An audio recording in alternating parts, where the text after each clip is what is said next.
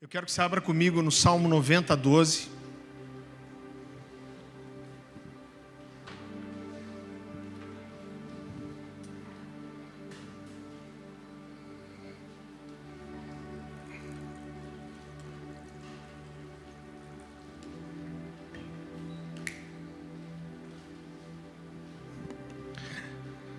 Salmo 90, 12. A palavra do Senhor diz assim: Ensina-nos a contar os nossos dias para que alcancemos um coração sábio. Queridos, a Bíblia fala aqui que existe uma sabedoria em se aprender a contar os dias. É o que a Bíblia está dizendo com isso? A sabedoria ela é maior do que a inteligência. Por quê? Porque a sabedoria fala de como você usa a sua inteligência. E a Bíblia está dizendo aqui que existe uma sabedoria em contar os dias. É claro que isso não está falando só de você conseguir ler um calendário, mas isso está falando sobre você ler os anos, sobre você conseguir fazer uma avaliação da sua vida, sobre você conseguir entender para onde você está indo, o que está à sua frente. Fala de você ter planejamento, de você discernir o tempo. A gente está se aproximando é, do fim do ano. E infelizmente a gente tem uma tendência de secularizar o tempo. A gente tem uma tendência de olhar para o tempo como ele, se ele fosse só uma coisa normal, natural, mas quando a gente olha para as Escrituras, você vai perceber em toda a Bíblia que Deus trabalha com ciclos.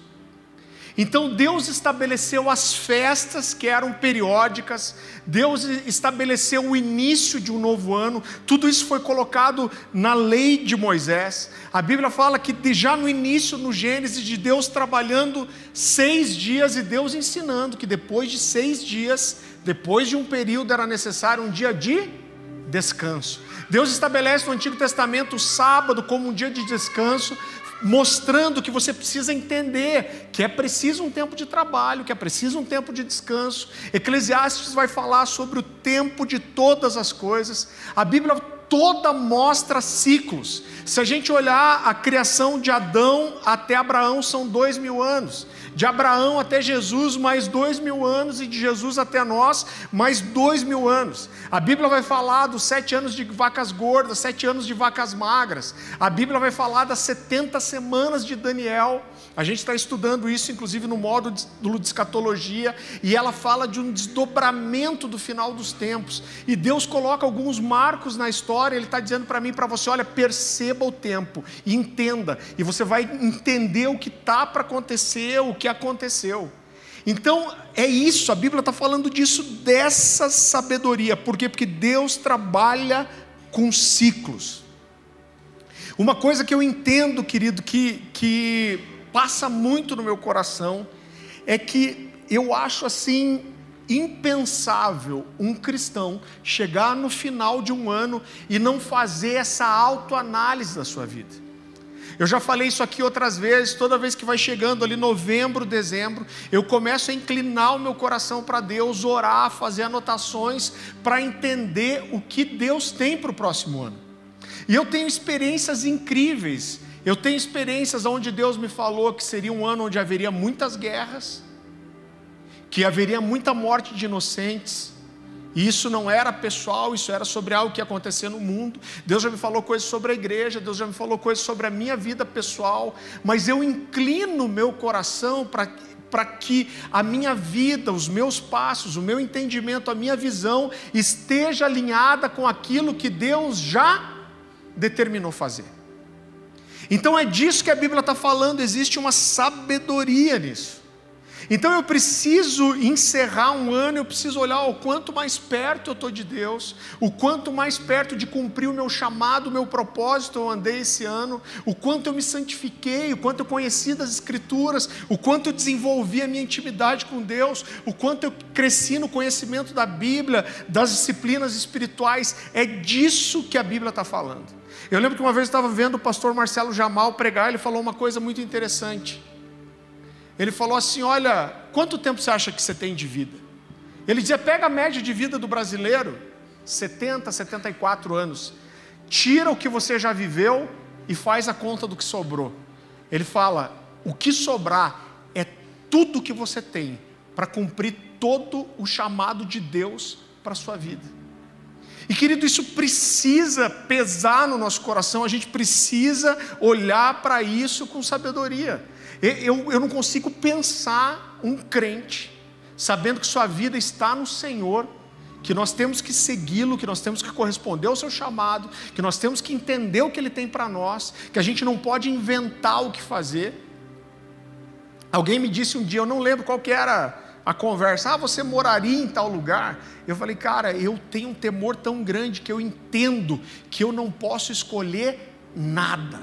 Qualquer mudança significativa na minha vida, ela não pode acontecer por comodismo, por, por é, é, oportunidade.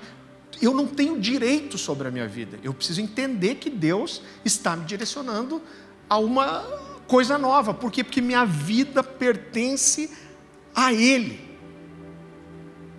Então a primeira coisa que eu quero te dizer é: incline o seu coração para entender para onde Deus quer te levar. O que Deus tem para você? Existe um ciclo novo começando. Existe um tempo novo e o que Deus tem para você. Você não precisa abrir sua Bíblia, Lucas 14, 28, é um texto muito conhecido. Mas diz assim: qual de vocês, se quiser construir uma torre, primeiro não se assenta e calcula o preço, para ver se tem dinheiro suficiente para completá-la? Pois se lançar o alicerce e não for capaz de terminá-la, todos os que a virem rirão dele, dizendo: Esse homem começou a construir e não foi capaz de terminar.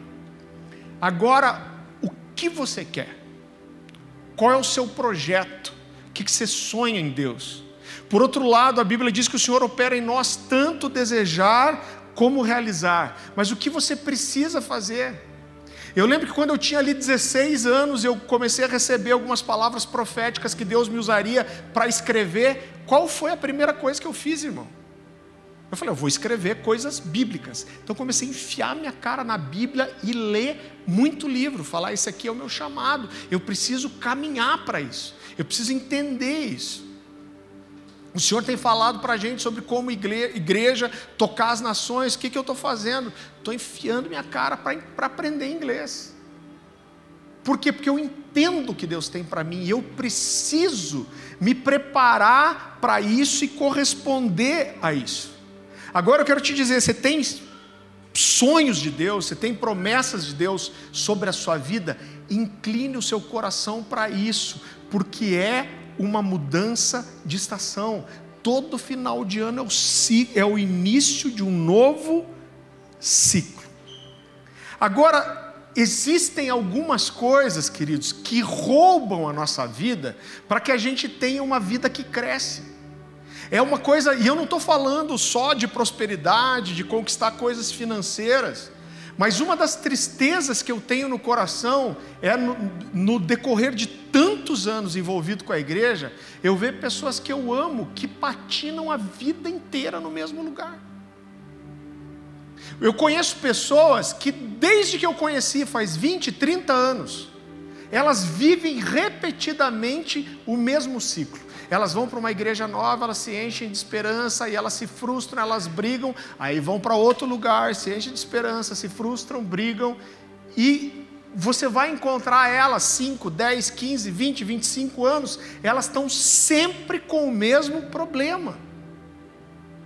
Você vê casais que têm a mesma dificuldade. Você vê pessoas que têm o mesmo problema financeiro. Eu não estou falando de ser rico, mas pessoas que caem recorrentemente no mesmo erro.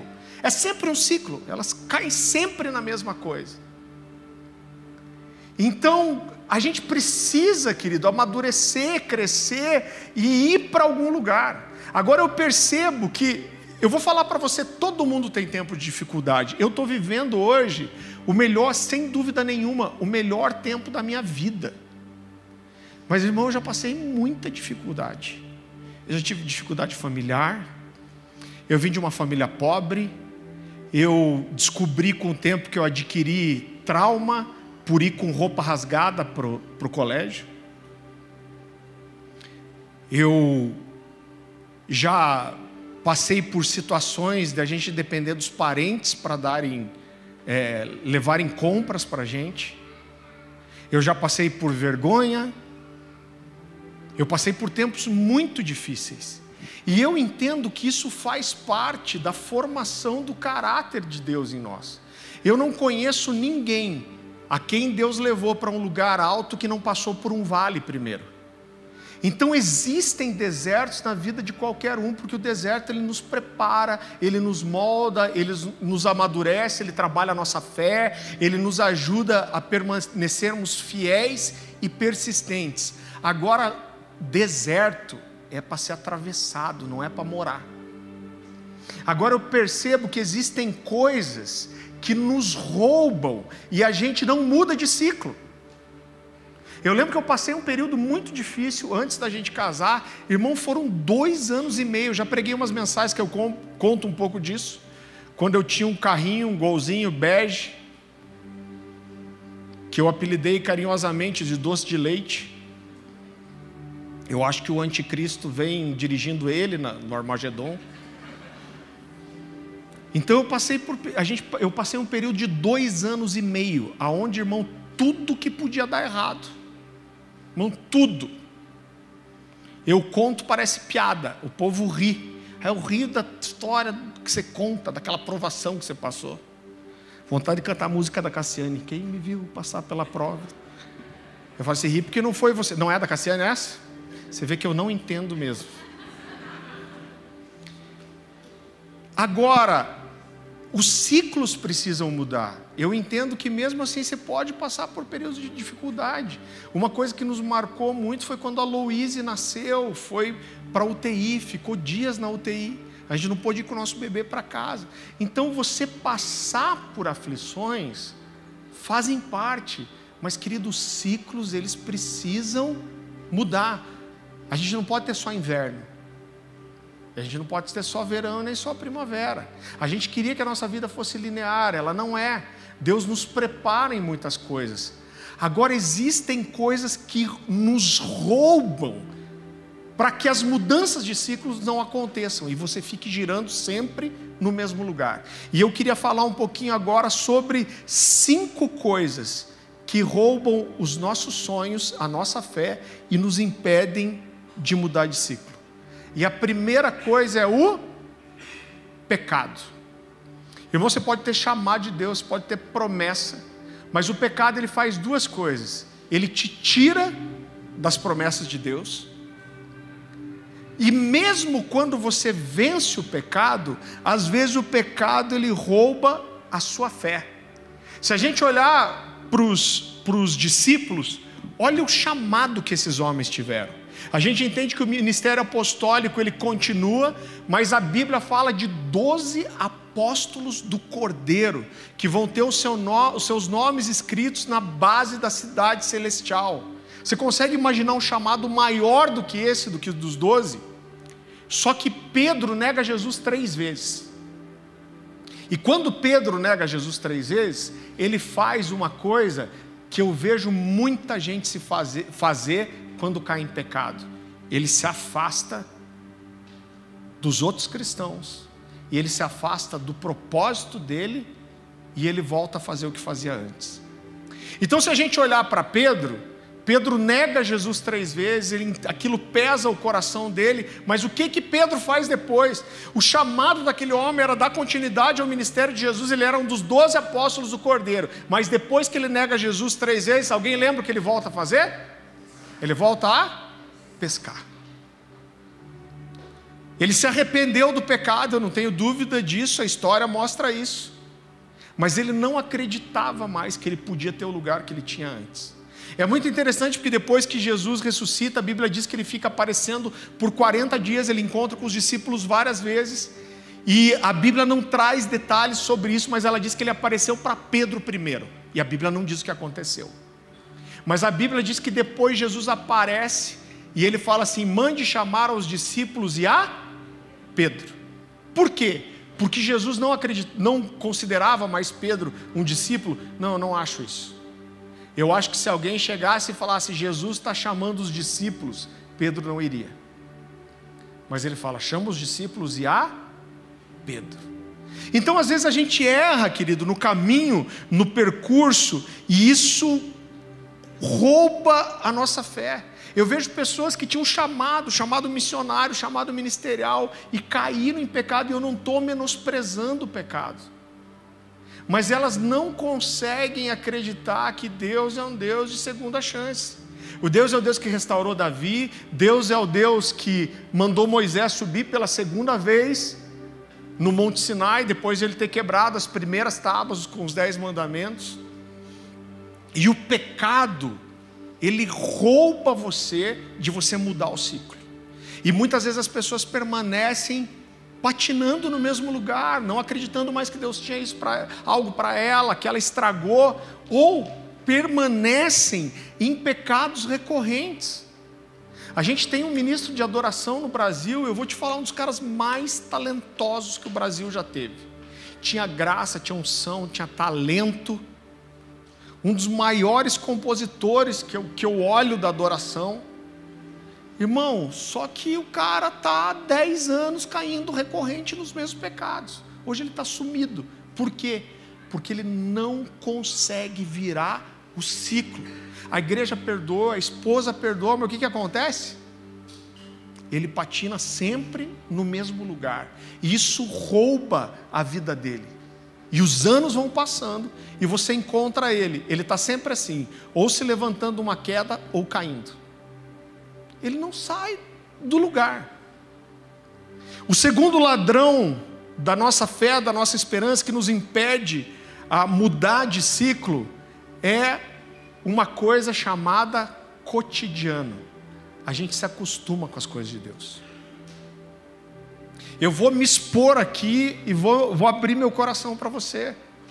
A gente tem vivido um tempo muito precioso. Deus nos abençoou tanto esse ano. Deus nos deu, fez um milagre. Usou meu sogro e minha sogra, deu uma, uma casa maravilhosa para a gente. Eu gastei muito tempo mexendo, preparando a casa para a gente ir morar.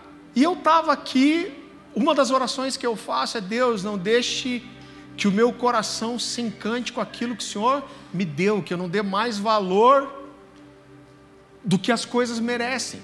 Só que a gente vai se envolvendo com coisas do nosso cotidiano, do nosso é, dia a dia, e nós acabamos acostumando com as coisas de Deus. Uma das coisas que mais mexe comigo é ver um novo convertido. Você já viu um novo convertido? Que ele vê Deus em tudo. Eu já tive situação assim, o cara três meses de conversão. Aí ele fala, pastor, preciso falar com você. Fala, já o olho enche de lágrima. Pastor, eu estava orando para ser batizado do Espírito Santo. Eu estava lá no meu trabalho e de repente eu vi um vulto do meu lado. Eu olhei, era uma pomba pousando na janela, pastor. E eu entendi que Deus estava falando comigo, Deus estava me dando um sinal. Irmão, às vezes a gente despreza a fé de uma pessoa dessa. Sabe o que é isso? É alguém que está encantado com que Deus é, a ponto de conseguir ver Deus em todas as coisas. Mas a gente vai se acostumando com as coisas de Deus, a ponto de chegar um dia que até crer nas coisas mais simples é difícil. Sabe o que é isso? Nós fomos tomados pelo cotidiano. Eu gosto muito de uma frase do pastor Antônio Cirilo, ele diz assim que o tempo é inimigo da paixão. Ele falou: você vê pessoas que começam apaixonadas, mas a paixão começa a ser corroída pelo tempo. Uma das coisas que eu mais é, é, é, que mais marca o meu coração e exemplificam isso é o que Deus faz com aquele povo que Ele tira do Egito. Irmão, pensa um povo que viu manifestação de Deus. Deus levanta Moisés, Moisés começa fazendo milagres, transformando a vara em serpente. Aí Moisés, Deus usa Moisés, Moisés fala: vocês não vão libertar o povo, eu vou derramar dez pragas sobre vocês. Eles viram todas as pragas acontecerem, eles viram todos os primogênitos dos, egípcios morrerem e nenhum dos filhos deles ser tocados.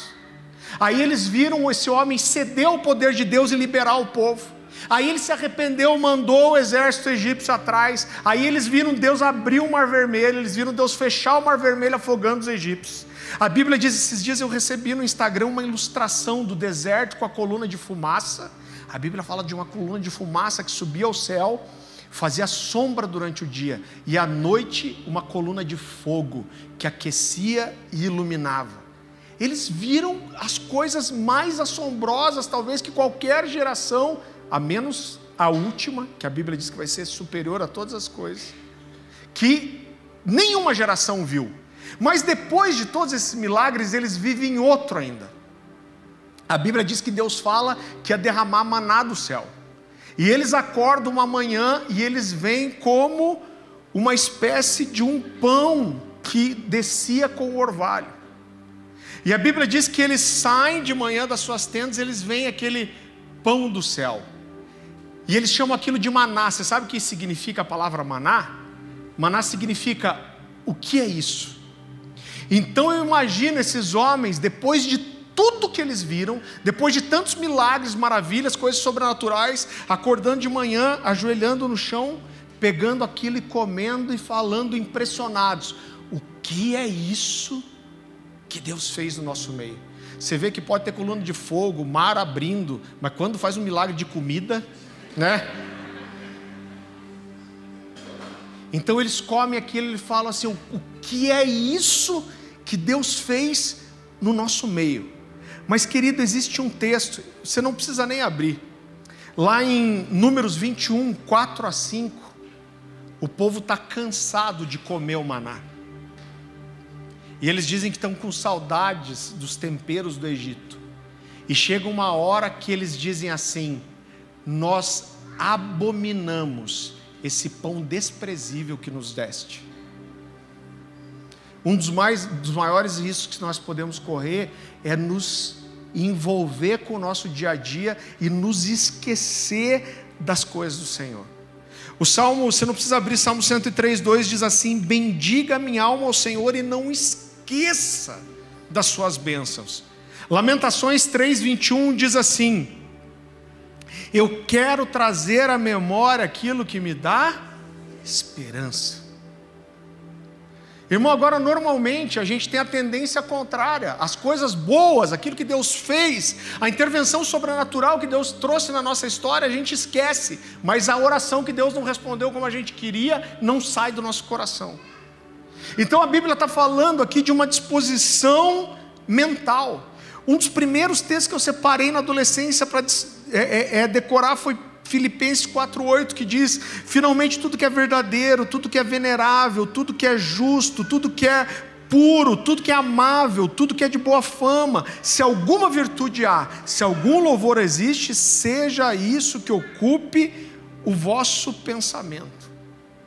Então existem pessoas, querido, que travam no seu cotidiano. Elas começam buscando a Deus, elas começam orando, elas começam jejuando, mas elas são engolidas pelo dia a dia e elas esfriam. Elas esquecem as coisas que Deus fez. E quando você esquece o que Deus fez e você se apega às coisas do seu dia a dia, a tendência é que você passe a patinar no mesmo lugar. O terceiro ladrão da nossa fé, da nossa esperança, que nos impede de mudar de ciclo, é uma coisa chamada tempo. Eu quero dizer para você que toda promessa de Deus, ela passa pela prova do tempo. Abraão, quando recebe uma promessa de Deus que teria filho de Sara, ele tinha 75 anos. Sabe quantos anos ele tinha quando Isaac nasceu? 100. Levaram 25 anos. Hebreus 6, 13 a 15, você não precisa abrir, diz assim: Quando Deus fez a sua promessa a Abraão, por não haver ninguém superior por quem jurar, jurou por si mesmo, dizendo: Esteja certo de que eu o abençoarei, farei os seus descendentes numerosos. E foi assim que, olha o que a Bíblia diz: depois de esperar pacientemente, Abraão alcançou a promessa. Davi, ainda garoto, é ungido na casa de Jessé, seu pai, rei de Israel por Samuel. Só que sabe quanto tempo que levou para ele ser rei sobre todo Israel? 20 anos. E queridos, a gente vai ter muitos outros exemplos. A Bíblia fala de Moisés. Moisés tinha uma promessa de Deus, ele matou aquele egípcio escondeu no deserto. Quando viu que o crime dele ia ser descoberto, ele fugiu, ele casou, ele constituiu família, ele ficou 40 anos escondido, até Deus aparecer para ele da sarça ardente. Quando eu olho para isso, Moisés estava preso nisso, ele não sai do lugar por 40 anos. A gente olha para Caleb, a Bíblia diz que quando eles vão sondar a terra, ele tinha 45 anos. Ele acredita, ele fala para os seus irmãos: Deus vai entregar essa terra na nossa mão. Mas quanto tempo leva para ele entrar na terra? 40 anos. E só ele e Josué daquele povo entraram. E olha o que a Bíblia diz, se não precisa abrir também. Josué 14, 10, a palavra do Senhor diz assim: Pois bem, o Senhor manteve-me vivo, Caleb falando, como prometeu. E foi há 45 anos que ele disse isso a Moisés, quando Israel caminhava pelo deserto. Por isso aqui estou eu hoje com 85 anos de idade. Ainda estou tão forte como no dia que Moisés me enviou. Tenho agora tanto vigor para ir à guerra como naquela época. Dê-me, pois, a região montanhosa que naquela ocasião o Senhor me prometeu. Na época você ficou sabendo que os Enaquins lá viviam com suas cidades grandes e fortificadas. Mas se o Senhor estiver comigo, eu expulsarei eles de lá, como ele me prometeu. Irmão, se a sua promessa está demorando para chegar, eu creio que Deus tem esse vigor também, para que você permaneça fiel até lá. Irmão, entenda que não existe mal nenhum em você esperar por dias sobrenaturais. Eu quero falar um pouquinho sobre isso no fim. Mas uma coisa que nós não podemos perder é a esperança. Às vezes a gente tem uma ideia errada de que se a de Deus vai acontecer assim. Com 16 anos eu entendi meu chamado. Com 16 anos Deus falou comigo em um culto, numa igrejinha de madeira, e Deus falou para mim: você vai ser um pastor de tempo integral, você vai rodar esse Brasil pregando o evangelho e você vai pregar nas nações. Eu tinha 16 anos, eu fui ordenado com 35. Foram 19 anos esperando. Eu lembro que um dia alguém chegou para mim no alcance falou assim: Ô oh, pastor, queria falar com você porque eu tô aqui, eu sonho em ser pastor e parece que você foi o pastor que foi ordenado mais rápido aqui. Eu queria que você me desse o caminho das pedras para a coisa acontecer rápido. Mais vale ouvir besteira do que ser surdo, né? Diz o, o ditado.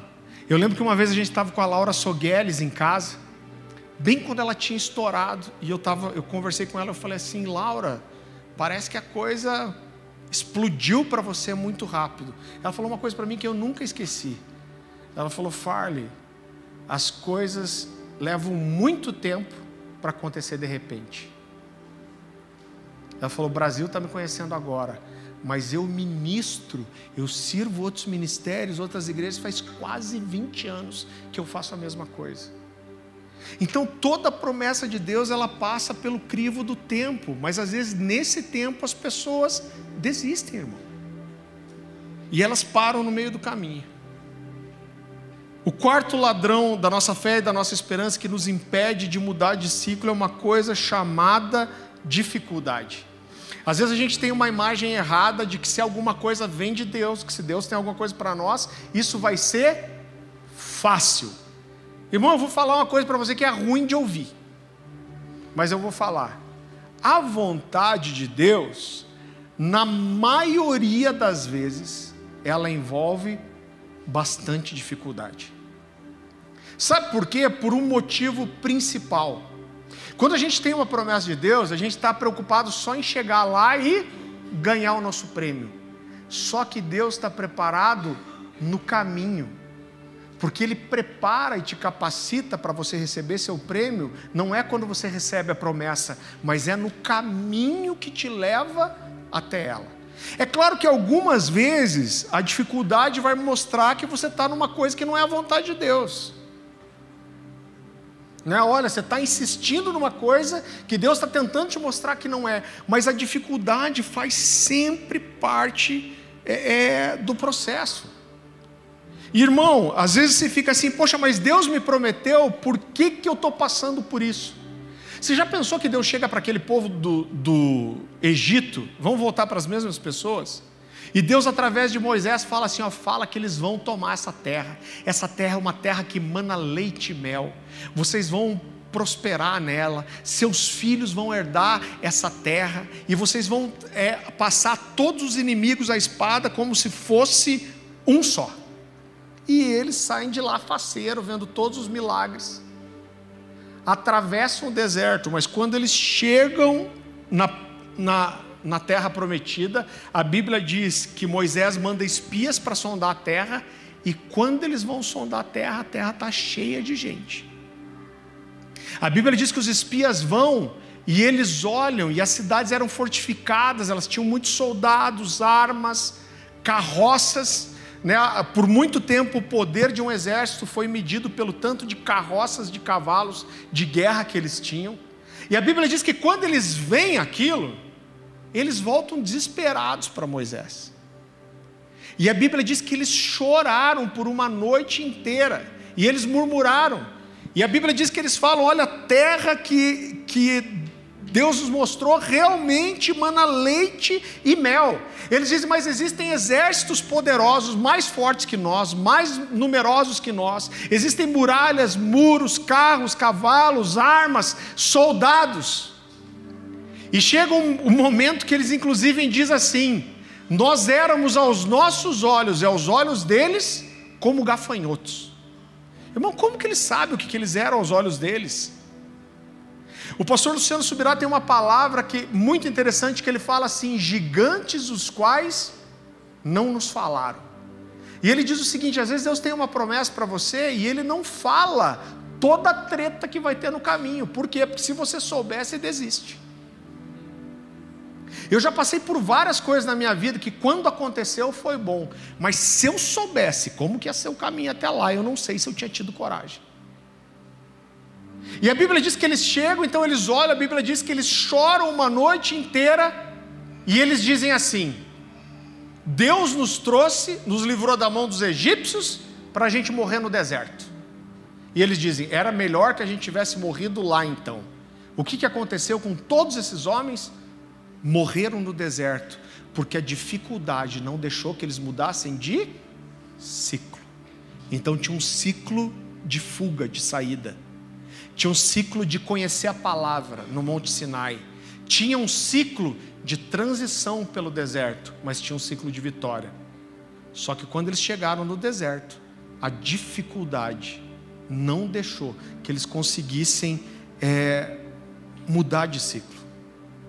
Irmão, você sabe que eu lembro que eu li um livro de Charles Swindoll quando eu era muito garoto. E ele falou uma coisa que eu nunca mais esqueci, eu devia ter uns 16 anos ele falou assim: o nível de prova que você tem é. Como que é que a gente fala? Proporcional. Muito obrigado, reverendo Diego. É, é que se é careca, o pensamento chega mais rápido. Perdão, gente, perdão. De, deixa eu, eu não tinha feito nenhuma piada hoje, eu estava bem sóbrio, né? É. Não é sobriedade porque hoje é ceia e tal, é sobriedade de consciência. Então vamos voltar, onde que eu estava? Ah, é. Ele diz assim: o nível de provação que você passa é proporcional ao chamado que Deus tem para você. Ele falou: você acha que todo mundo teve o mesmo nível de treinamento do que Moisés? Você acha que todo mundo passou pelo mesmo nível de provação e de tratamento do que Davi? Ele fala: o seu nível de prova, de dificuldade, vai ser proporcional ao quanto Deus precisa te preparar para aquilo que Ele tem. Então, irmão, quando a peleia é grande, é porque Deus tem algo muito especial e você não pode chegar a esse lugar despreparado. Então você precisa entender que a dificuldade faz parte, porque porque Deus está interessado não só em te levar para a bênção, mas em te preparar no caminho. E eu gostaria de falar do quinto e último ladrão da nossa alegria, da nossa esperança, da nossa fé e que nos impede de mudar de ciclo, que é o nosso histórico. Você sabe que na minha vida ministerial eu tenho conhecido muitas pessoas que são assombradas pela sua história, a história da sua família. Irmão, eu conheci muito jovem, principalmente até as mulheres, que mesmo estando na igreja, conhecendo as escrituras, diziam que não queriam casar. Se fosse igreja católica, ainda para ser freira, né? Mas, Mas por que, que elas não queriam casar? Não era por um chamado, é porque a história familiar era tão desgraçada que o que estava no coração é: eu não quero passar pelo que minha mãe passou. Eu não quero ter uma casa como eu tive. Eu conheci pessoas que não conseguiam dar passos grandes na vida. Você olhava que eram pessoas talentosas, que tinham algo especial. Ele não conseguia acreditar e enfiar a cara numa jornada desafiadora. Por quê? Porque na minha família ninguém nunca se formou, porque na minha família ninguém nunca teve nada são assombrados pela sua história. Sabe outra coisa que acontece muito? Pessoas que aplicaram a sua esperança para que algumas coisas acontecessem, irmão, uma empresa, um negócio, um relacionamento, e se frustraram uma, duas, três vezes, e sabe o que acontece? Essas pessoas elas acabam com medo de crer. Elas não têm mais coragem de crer. Por quê? Porque elas não querem passar pela frustração de volta. Então elas são assombradas por aquilo que deu errado. Essas são as pessoas que têm uma tendência a não olhar para as coisas que Deus fez, mas olhar para aquilo que Deus não fez. Agora, quantas coisas você faz e, e dão erradas? Talvez você abriu uma empresa e a única coisa que você conquistou depois de cinco anos foi dívida. Mas isso te prepara, te dá experiência, te capacita para coisas. A gente atendeu um casal essa semana, irmão, eu vou te falar uma coisa, dá para fazer um seriado com a vida deles. De tantos desafios e dificuldades, e eles estão num momento crucial. E eu sentei com eles, eu vi o que Deus pode fazer na vida deles. Eu falei, cara, esquece, acredita. Pensa que todos esses desafios que vocês viveram até agora, tudo isso, toda essa peleia, essa dificuldade, as coisas que deram errado, as coisas que voltaram para trás, as coisas que vocês perderam, tudo isso é para que Deus preparasse vocês para esse momento e essa oportunidade que está acontecendo agora. Não deixa que o teu passado te assombre. Creia em Deus, tenha esperança, encha seu coração é, é, é, de expectativa. Uma das piores coisas que podem acontecer conosco é a gente ter medo de crer. Por quê? Porque isso faz a gente não sair do lugar, porque a gente acaba não ficando pronto para aceitar desafios, para enfiar a cara em alguma coisa que a gente não experimentou, para tentar pela segunda, terceira, quarta vez abrir uma empresa. E a gente fica patinando é, é, no mesmo lugar. Agora a gente precisa entender alguns princípios elementares da Bíblia. Eu queria ler um texto com você, você não precisa abrir, é um texto muito conhecido. Eu quero que você preste atenção só no que ele diz. É Salmo 126, 1 a 5. Eu estou chegando no fim.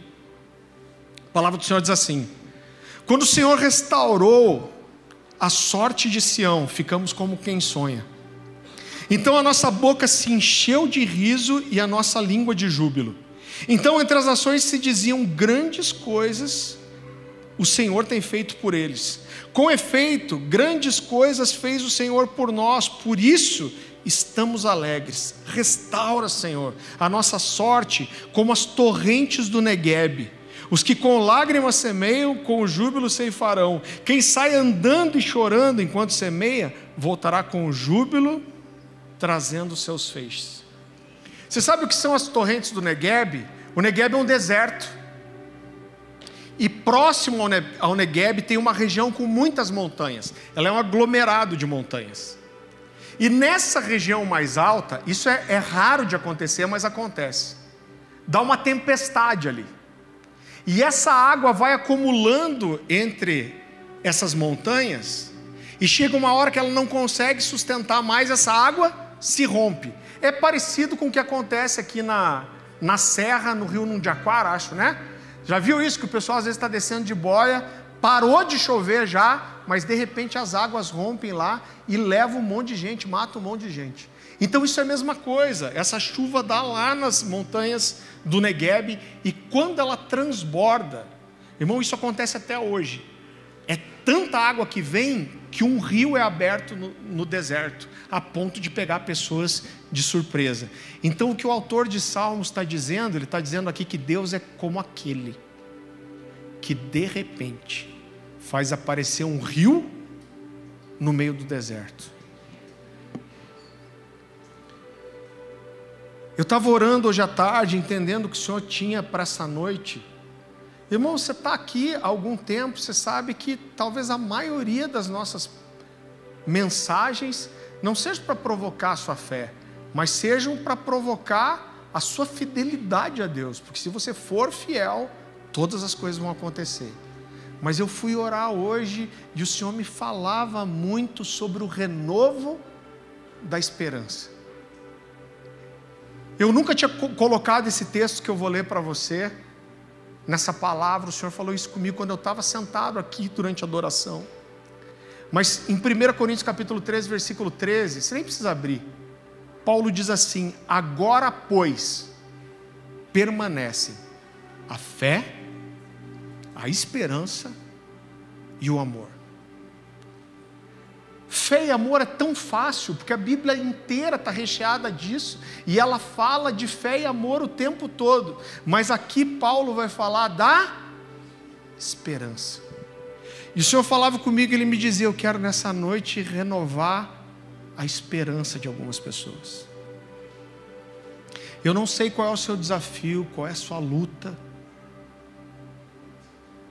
mas isso, irmão, não é uma uma construção coaching, não é uma palavra de autoajuda. A Bíblia está nos ensinando que a gente não pode perder esse lugar de ter esperança. Ela, ela diz, depois ele vai dizer, ah, mas a maior dessas ainda é o amor. Sabe por quê? Porque o dia que o Senhor voltar e estabelecer o reino dele, a gente não vai mais precisar de fé e a gente não vai mais precisar de esperança mas a gente vai permanecer em amor. Só que para essa era, aonde nós estamos vivendo ainda, o que a Bíblia está dizendo para mim e para você, ó, de todas as coisas, tem três que permanecem: a fé, a esperança e o amor. Nós não podemos perder esse lugar da esperança. E eu creio que mais do que trazer essa palavra, eu creio que existe um ambiente aqui, querido, para que a sua fé seja renovada, a sua esperança seja renovada.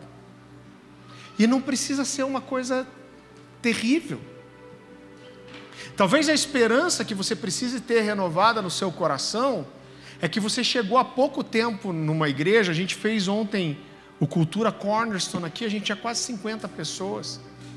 Talvez você não esteja passando por um período terrível na sua vida, mas talvez a esperança com que Deus é, queira te tocar é acredita de volta numa igreja. Acredita de volta na possibilidade de viver uma família espiritual. Acredita de volta em ter relacionamento verdadeiro, genuíno. Acredita de volta que você pode encontrar líderes que são íntegros, são de verdade, que estão mais interessados em te dar alguma coisa do que tirar de você. Talvez sua esperança seja de engravidar, talvez sua esperança seja de ter uma vida financeira mais tranquila ano que vem. Talvez a sua esperança seja de poder dar alguma coisa para sua família que você não conseguiu ainda. Talvez a sua esperança seja de conseguir encontrar a pessoa certa para constituir uma família, eu não sei qual é.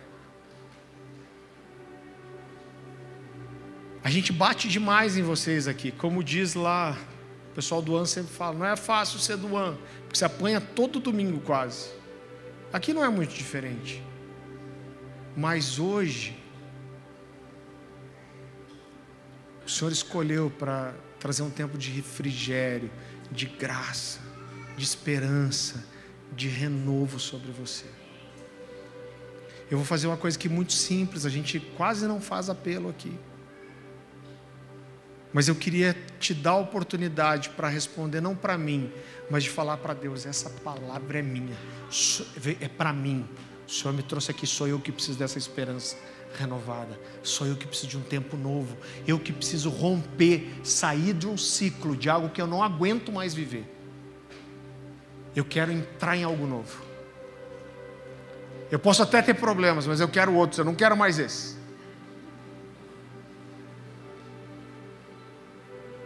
Se você fala, essa palavra para mim, eu recebo isso, eu me aproprio disso. Eu queria que você saísse correndo do seu lugar, viesse aqui para frente. Você colocasse seu coração diante de Deus, abre seu coração para Ele.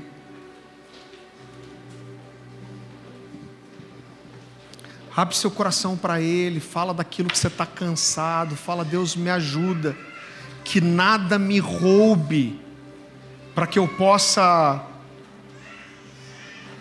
transicionar, para que eu possa romper esse ciclo, para que eu possa ir para uma estação nova. Começa a abrir seu coração para Deus. Vem bem para frente, todo mundo pode ocupar o lugar dos pastores ali. Se você quiser sentar, ajoelhar,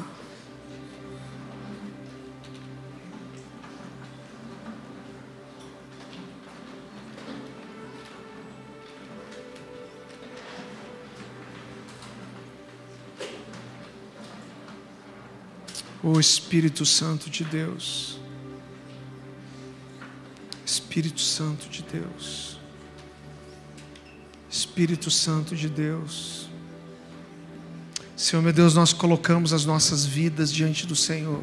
Eu quero pedir a ajuda dos pastores, diáconos, os líderes de Livingston, que a gente possa orar com essas pessoas. Se você é líder, diácono, você não está aqui recebendo a oração, se você está aqui para receber, você fica para receber.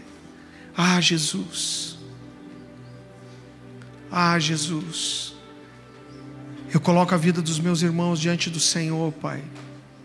Eu te peço que o Senhor encha o nosso coração de coragem, de esperança, que nós não sejamos mais assombrados, Pai, por essas coisas que às vezes travam a nossa vida, os pecados que nos travam o cotidiano, onde a gente vai entrando no ciclo de vida e vai esquecendo das coisas do Senhor as feridas, aquilo que nos marcou, a nossa história,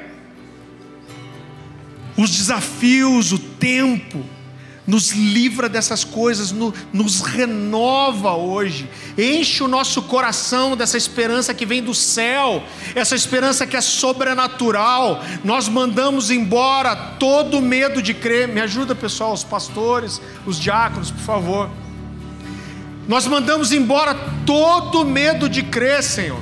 Nós renovamos a nossa esperança. Eu te peço que o Senhor traga de volta os sonhos, a alegria de sonhar, a alegria de gerar expectativa, Senhor.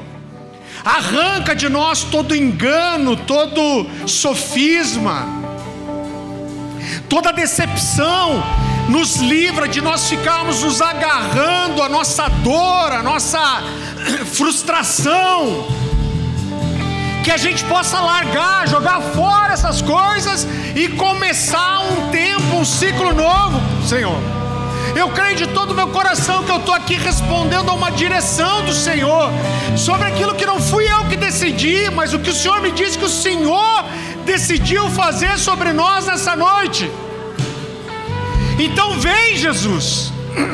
Vem, Jesus, sobre nós, derrama sobre nós essa esperança, coragem. Traz criatividade, alegria, esperança. Nos renova nessa noite.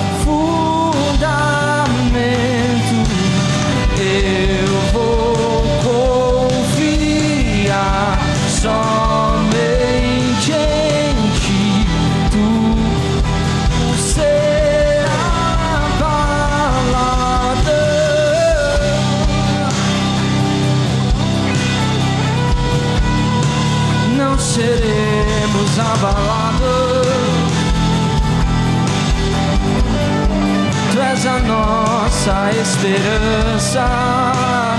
Nós confiamos, nós confiamos em Ti, em Ti.